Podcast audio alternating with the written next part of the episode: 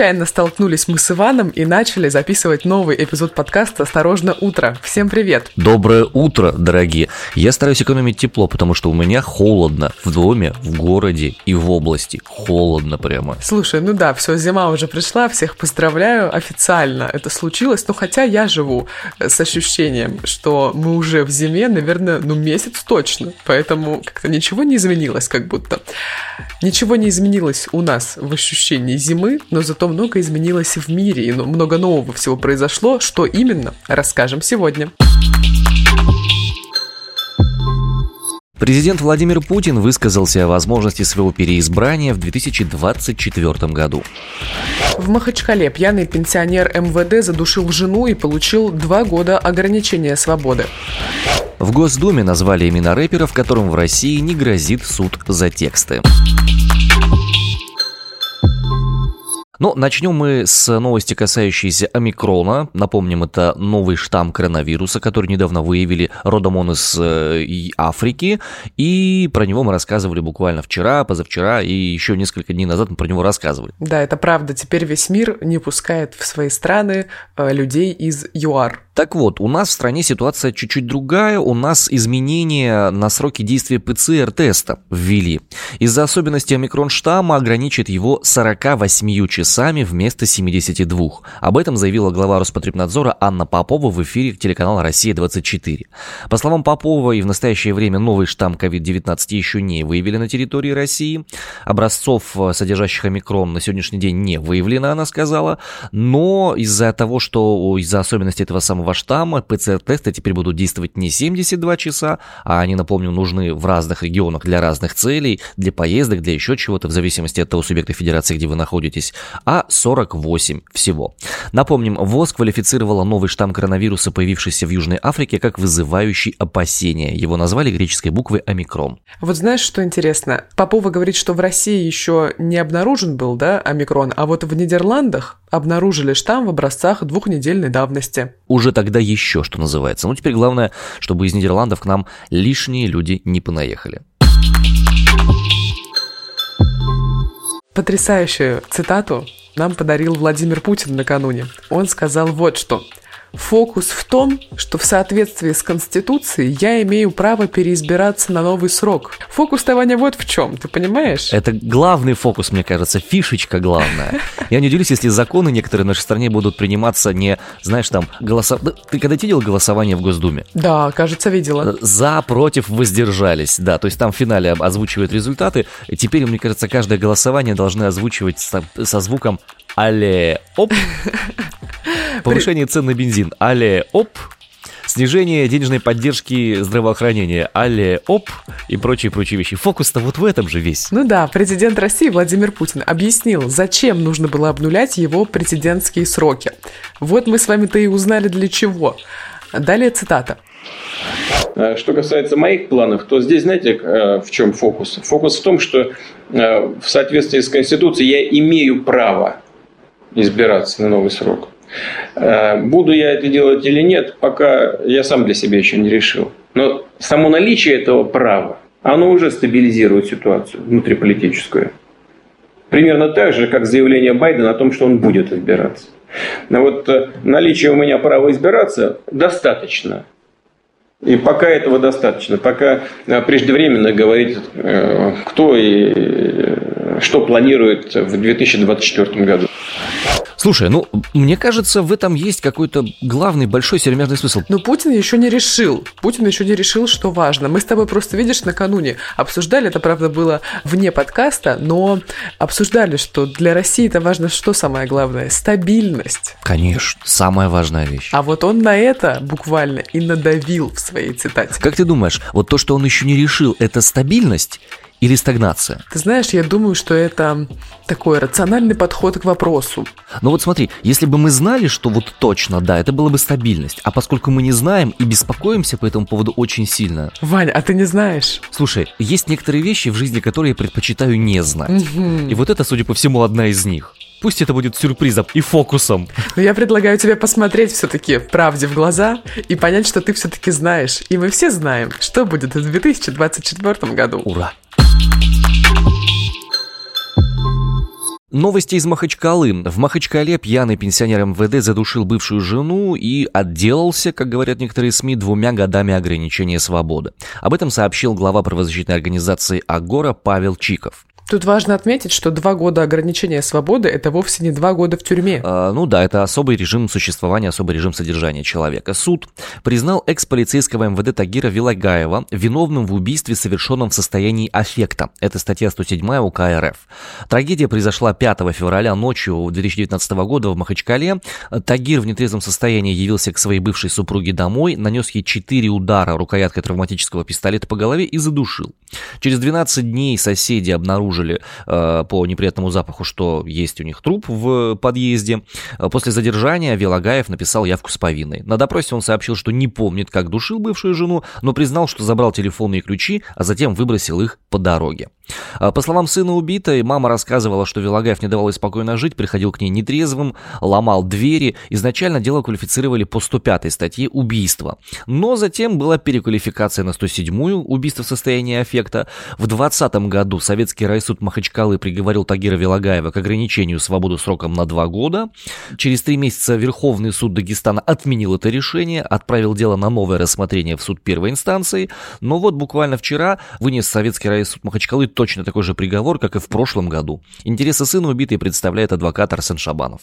Он, собственно, и рассказал многие подробности этого самого дела. Вот почему важно принять все-таки наконец-то закон о домашнем насилии, потому что я слушаю, и это вообще бесконечная жесть какая-то. Абсолютно с тобой согласен. Закон о домашнем насилии обещали принять в, во время действия этой Государственной Думы, но пока конкретно его не рассматривают. Слушай, но мне не нравится жить в реальности, в которой э, люди, которые душат своих жен, они как бы просто получают два года даже не в колонии, а просто ограничение какой-то своей свободы. И все. Арин, я понимаю твою озабоченность. Меня беспокоит больше тот факт, что отправили из Верховной инстанции суд обратно на дополнительное рассмотрение, и суд пришел к тем же выводам, к которым пришел изначально. Учитывая действия, которые мы услышали с тобой, а именно то, что забирал ключи и документы и выкидывал их куда-то постфактум, это не очень похоже на убийство в состоянии аффекта, но, по крайней мере, постфактум это не очень похоже на эффективное состояние. В этих состояниях человек не помнит, что происходило и не контролирует свои действия. И чаще всего аффект вызывается противоправным поведением другого лица, но это как бы мне кажется, не тот кейс, хотя я, конечно, не суд, надо было бы посмотреть на материалы дела более пристально. Но обычно что говорят служащие МВД? Убьют, тогда и приходите. Вот вроде как, как бы это сейчас не прозвучало, убили. И что? Ну, не знаю, и все. Ну, слушай, у меня вообще большие вопросы, конечно, по этому делу и по этому кейсу. Это все ужасно и отвратительно. И хотелось бы, конечно, чтобы такого не существовало в нашей реальности, и все решалось как-то более справедливо. Справедливость – понятие иллюзорное, к сожалению. Ну что ж, в очередной раз рэперы получают по шапке. На этот раз прилетела рэперу Оджи Буда. На него составили протокол о пропаганде наркотиков в интернете.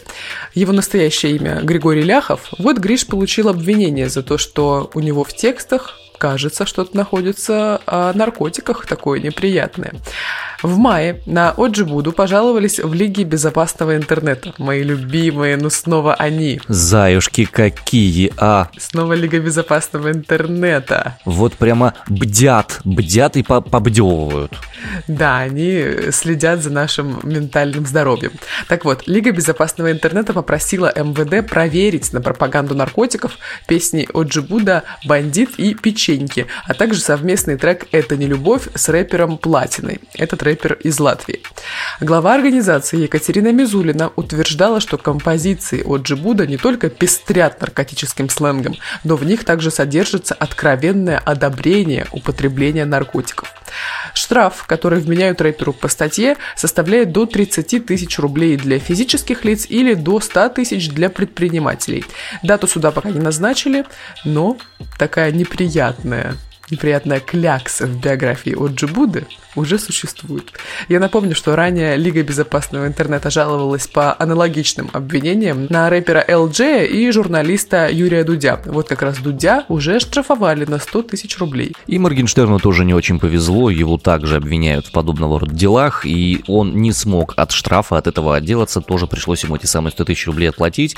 И где он теперь? Не может вернуться в страну из-за заявления господина Бастрыкина по своему поводу. Ну, я бы не сказала, сказала, что он не может вернуться в страну, он сам уехал. Его вот недавно видели, как он садился в поезд Москва-Минск, в Смоленске он это делал и уезжал в Беларусь. Представляешь, как комично. Уезжал в Беларусь. Да, от этих от всех историй. Ну, всякое бывает, ладушки. Тут в Госдуме назвали имена рэперов, которым не нужно сильно париться по поводу судов за тексты. Зампред комитета Нижней Палаты Парламента по культуре Елена Дропека рассказала, кто эти самые люди, которым не нужно беспокоиться э, и слишком сильно отвечать за свои слова. Об этом сообщает «Говорит Москва». Им просто не за какие отвечать слова. Понимаешь, там все в рамках закона. По ее словам, в нашей стране действует закон, который запрещает пропаганду наркотиков, поэтому если в текстах рэперов есть нарушения, силовики будут привлекать их по этой статье. Хочу сказать, далее цитата, что у нас, у Басты и Оксимирона, насколько я помню, такого не было в текстах, они о другом пели. Поэтому если рэперы позволяют себе такие вещи выдавать в информационное пространство публичное, конечно, они должны отвечать за свои слова, как и любой другой гражданин, добавила она. Господи, господи, я не знаю. Мне кажется, это притеснение рэперов по музыкальному признаку. Почему? Почему? Ну, ты, ты знаешь такую группу Агата Кристи, например? Да, слышала. Слышала у них песню под названием «Опиум для никого». Вань, это уже сложный вопрос. Вопрос под звездочкой. Достаточно того, что я слышала про группу Агата Кристи. Что она существует, да, я понимаю. Если мы всковырнем, скажем, некие музыкальные композиции русского рока годов 80-х, 90-х, 95-го, 7-8, то там такое просто может потенциально обилие быть проблем, начиная от песни «Человек и кошка» легендарной группы «Ноль», заканчивая Агатой Кристи, и даже у Наутилус Помпилиус тоже есть композиции, которые могут вызвать определенные сомнения. При этом мне поражает то, что какие-то композиции на радио, которые играют, в которых упоминается, допустим, «Твой аромат дурманит словно жирный блант», они проходят мимо всей этой лиги безопасного интернета, и с ограничениями 12+, они льются в уши моим им в том числе детям. Жуть, кошмары и шок. Ну а чем тебя смущает жирный блант, например? Блант? Ну ты знаешь, ты знаешь, что такое блант? Загугли. Во-первых, я не знаю. Во-вторых, я думаю, что это не пропаганда наркотиков. Это просто, как знаешь, такая метафора, возможно, не очень удачная. Очень неудачная метафора. Загугли, что такое блант ради интереса. Просветишься немножко. Не в той сфере, которая бы тебе нужна была и которая бы тебе хотелось, но будешь все равно знать. Короче, всем читать тексты, как у Басты и у Оксимирона, например, э, зачитывать про сан Сансару и про медлячок. Итак, господа, сегодня 1 декабря, сегодня первый день зимы, и сегодня в нашей стране начинают действовать некоторые законы, которые могут повлиять на нашу с вами жизнь. Российская газета сделала небольшую подборку, я с ней сейчас ознакомился, и вас самыми важными, самыми актуальными, самыми влияющими на нас с вами тоже познакомлю. Центробанк получает право на внесудебную блокировку сайтов с 1 декабря 2021 года. Цель – пресечь попытки взлома информационных систем банков и профучастников рынка ценных бумаг. По новым правилам, мошеннические сайты будут блокироваться по инициативе регулятора во внесудебном порядке в течение нескольких дней. Если это будут интернет-ресурсы, на которые клиент заходит самостоятельно и оставляет свои персональные данные и реквизиты, то по итогам первого полугодия 2021 года оказалось, что они на втором месте по числу атак. С них пришлось почти 10% нападений на системы безопасности всех банков. Соответственно, с начала года Центробанк направил в Генпрокуратуру информацию о более 2000 мошеннических интернет-ресурсах, чтобы их проверили и ограничивали доступ к этим сайтам соответственно. Чаще всего на те самые сайты попадаются либо дети, которые совсем недавно начали распоряжаться собственными средствами денежными, либо наоборот наши с вами мамы с папами, пенсионеры, которые не умеют до сих пор распознавать, где реальный сайт, допустим, Сбербанка, а где фейковый сайт. Двигаемся дальше. Из приятного и полезного. С 1 декабря россияне получают бесплатный доступ к социально значимым сайтам. Вот, Арин, какие для тебя социально значимые сайты, без которых ты жить не можешь? Понятно, что без ТикТока, а еще? А почему такая оценка? Очень странная. Про ТикТок. Слушай, ну если россияне получают доступ, то ранее у них, получается, этого доступа либо не было, либо он был платный. Правильно я понимаю? Ну, он был в рамках общей оплаты провайдером интернета. Теперь бесплатно должны пользоваться следующими сайтами. Портал госуслуг, сайты президента, сайты правительства России, сайты Совета Федерации, Госдумы, всех министерств и ведомств. Жутко очень социально значимые сайты. А также сайты администрации регионов. Кроме того, бесплатный доступ будет к ряду соцсетей мессенджеров, СМИ, банков, а также к сайтам доставки и к маркетплейсам. Список не исчерпывающий, будут его дописывать, доделывать. Собственно, в чем фишка этой штуки? Провайдеры, которые оказывают абонентам услуги по доступу в интернет, обязаны бесплатно обеспечивать доступ к этим самым сайтам информационным системам. Получается, если вы интернет не оплатили, то на сайты госорганов вы зайти все равно сможете, верно? Да, идеальная комбинация, мне кажется. Теперь даже можно о жизни узнавать из пресс-релизов на сайте Министерства культуры. Ну и, наверное, третья вещь, которая может быть не такая важная для всех слушающих нас, но важна для индивидуальных предпринимателей, которые занимаются торговлей. С 1 декабря вводится уголовная ответственность за производство, приобретение, перевозку для продажи или саму продажу товаров с использованием заведомо поддельных средств идентификации для маркировки этих самых товаров. Наказание довольно серьезное, до 300 тысяч рублей, а если люди занимались продажей продовольственных товаров, до 400 тысяч рублей. Ну и за саму подделку маркировки тоже могут приговорить приговорить к лишению свободы на срок до трех лет со штрафом до 80 тысяч рублей соответственно. Если вы производите, делаете каким-то образом или маркируете свои товары, имейте в виду, все, лафа закончилась, начинается постепенное подкручивание гаек в этой сфере. И еще немного про 1 декабря. Например, это будет актуально для тех, кто живет в Хабаровском крае или собирается туда отправиться. Вскоре, может быть, в командировку. Так вот, с 1 декабря в Хабаровском крае начнет действовать система QR-кодов на местных авиалиниях. Теперь, перед посадкой в самолет, там будут проверять наличие у вас QR-кода, бумажные документы вакцинации, либо ПЦР-тест. Как вы помните, ПЦР-тест теперь действителен только двое суток, а не 72 часа, как раньше. Так что будьте внимательны, если вдруг летите на дальний Восток. Вот мы и дожили, Ваня, до того, когда нам предлагают взять в руки лопаты и пойти чистить свои дворы. Так уже происходит в Петербурге жителям Санкт-Петербурга предложили самим убрать снег с улиц и растопить его в ванне, потому что накануне, вот последние двое суток, Петербург буквально э, засыпает снегом. Там вообще невероятная какая-то зимняя сказка. Вот этот стеклянный шарик, в котором постоянно-постоянно идет снег. Мне друг присылает кружки в Телеграме, видео, и такой, я еще не в Сибири, почему это происходит? Почему это происходит? Какой ужас. Потому что, потому что Сибирь постепенно проникает в ваши сердца. Слушай, я знаю, что в Питере Питере люди очень часто жалуются на то, что им улицы посыпают какими-то такими едкими реагентами, что прям совсем очень плохо. Обувь быстро разъедает, машины, шины приходят в негодность достаточно быстро. Знаешь, в Питере, в принципе, обуви живется не очень из-за климата элементарно. Представь себе, да, вот, значит, сейчас люди собирают этот самый снег, засовывают себе в ванную какую-нибудь историческую, снег топится и разъедает реагентами эту ванну насквозь через все этажи. Хтонический, хтонический, я бы не стал. Один из районов Петербурга стал пилотным в проекте добровольного участия горожан в уборке дворов от снега за одну тысячу рублей. Но вот как не забавно и не иронично, был заключен только с одним человеком контракт на уборку улиц. Вот, и жители района, между тем, вот последние дни жалуются в соцсетях на отсутствие дворников и снегоуборочной техники в районе. Вконтакте в одной из групп района Петербурга появился, значит, некий Антон Шальков и предложил не ругать, а помогать властям города в уборке улиц после сильнейшего снегопада, который прошел ночью. Он произвел расчеты определенные. Значит, он подсчитал, что в Петербурге живет почти 5,5 миллионов жителей. Опытным путем установлено, что каждый может забрать 14 килограммов снега домой. Это более 75 тонн снега. Вот возьмем только совершеннолетних и вычтем 15 тысяч тонн. И получится более 60 тысяч тонн снега, написал Антон Шальков. И вот судя по фото, которое он прикрепил, значит, к своему высказыванию, Антон Шальков уже приступил, собственно, к сбору снега и к растапливанию его у себя в ванне. Но мне больше всего нравятся комментарии. Вот некоторые пишут. Прихвати туберкулеза палочки, свинца, цинка и химии в свой дом в детскую ванну. Слушай, ну, Антон, официально обращаемся к тебе. Если тебя там в Петербурге обижают, приезжай к нам сюда в Сибирь. В Сибири снега много. Будет чем заняться. А еще в Сибири снег убирают и чистят дороги по ночам, чтобы утром выйти на улицу и не упасть в сугроб и не продолжить спать там. В Сибири, понятно, снег убирают хорошо, но есть у нас новости из других стран, где ситуация со снегом несколько иная и решается она иным образом. Кто-то предпочитает просто игнорировать. Если я не вижу этого, значит ничего этого нет. Слушай, ну это на самом деле такая, знаешь, очень частый подход к проблеме.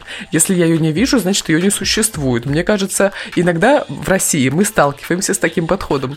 Так вот, я все в Великобританию хочу рассказать. У них там есть высокогорный паб под названием The Town Hill Inn. Он находится на высоте почти 600 метров над уровнем моря. Из-за снегопада 61 человек застряли в этом пабе на несколько дней. Мне кажется, им было так хорошо. Из-за снегопада трое суток они не могли оттуда выбраться, э, они ждали, пока им помогут спасатели. Снегопад в регионе начался ночью 27 ноября, высота сугробов достигала, о ужас, 90 сантиметров. Сотрудники паба вырыли тоннель перед входной дверью, однако из-за повреждений электросетей по дорогам передвигаться было опасно. В итоге 61 человек три дня тусили в этом самом баре. Я же говорю, им было очень хорошо. Не просто хорошо, сейчас тебе расскажу, насколько им хорошо было. 40 посетителей э, провели две ночи в заранее забронированных комнатах гостиницы, при которой работает паб, а остальных разместили прямо в зале этого самого заведения. А что они там делали? Они смотрели фильмы, они играли в викторины, они пели в караоке, и для них выступала группа Ноазис, официальная кавер-группа группы Оазис, которая тоже была вынуждена остаться в пабе после выступления 26 ноября огромная тусовка, огромная семья, фотки есть в интернете, люди реально очень э, радостные, но видно, что слегка подуставшие, потому что если ты планируешь в бар зайти на один день и стоишь там на три, это не может не сказаться на твоем здоровье. Да, ты просто морально к этому не был готов, скажем так. Да-да-да, именно моральная усталость это причины проблем этого вот людей, оставшихся на три дня в баре, где из еды было только закуска, а из напитков были, ну, понятно, что в барах пьют. Вчера вечером YouTube мне посоветовал посмотреть одно видео про полярную ночь ночь и в целом про жизнь на севере Норвегии. Это такой самый северный городок, приближенный максимально к Северному полюсу, скажем так. Такая атмосфера невероятная. Несмотря на то, что как бы видео не очень динамичное, там много разных лишних слов, да, и деталей, которые, в принципе, можно было бы и вырезать, но какая это атмосфера! А, я потом еще посмотрела видео о последнем рассвете и закате, который, который, знаешь, произошли вот э, в промежутке буквально в полчаса. Рассвет случился там в 12.20, а закат произошел в 12.50. Я смотрю и думаю, ой, как здорово! А потом такая, Арина, Давай в окно посмотрим. Там, в принципе, то же самое происходит. Единственное, солнце больше, чем полчаса на небе находится, но это хорошо. Мы переместимся, наверное, в Россию потому что в Московской области, в Красном Воине, далеко не полярная ночь и далеко еще не зима, потому что там сегодня пасмурно и плюс 2 градуса. Синий колодец Брянской области сегодня наполнен снегом, и там тоже довольно прохладно, там сегодня минус 2. Но вот в Желтом Яре, еврейской автономной области, сегодня встречают зиму. Там ясно, но холодно, минус 10. Ну что ж, господа, на этом мы с вами завершаем наш сегодняшний подкаст «Осторожно, утро. Напомним, с вами были на связи по-прежнему из Сибири Арина Тарасова из Красноярска. И Иван Притуляк из Омска. У нас для вас всегда есть что-то теплое. Новости, слова поддержки, какие-то свежие, хорошие сообщения. Чего мы хотим, чтобы вы сделали для нас? Во-первых, было бы круто, если бы вы подписались на нас в социальных сетях. Осторожно подкасты, инстаграм-аккаунт и осторожно подкасты, соответствующая группа в Телеграме у нас есть. Кроме того, вы можете оставлять свои комментарии э, на тех э, площадках аудио, где вам это удобно. Можете комментировать на Spotify, можете на Apple подкастах, на Castbox тоже можно даже к отдельным выпускам оставлять комментарии. Подписывайтесь на нас, пишите, что вы хотели бы еще услышать интересного, какие темы вы бы хотели, чтобы мы разработали поглубже. Ну и напоминаем, что у нас в эту субботу вышел очень крутой специальный выпуск, а, который посвящен повышению цен и влиянию пандемии на рост цен в нашей стране. Очень интересное глубокое исследование со специалистами самого разного профиля. Если вы не понимаете, почему вы стали платить за свою жизнь в полтора раза больше, чем раньше, вот вам туда. Мы там с Ариной все исследовали, узнали и вам обязательно расскажем. Заходите, ставьте свои лайки, ставьте нам 5 звезд, подписывайтесь. И на Apple, пожалуйста, это прям очень важно, если есть возможность, оставьте комментарий и поставьте звездочек необходимое нам количество. Ну или вам. Все будет очень круто, для нас это сейчас очень важно. Все, любим, целуем, обнимаем. Адью. Пока, до завтра.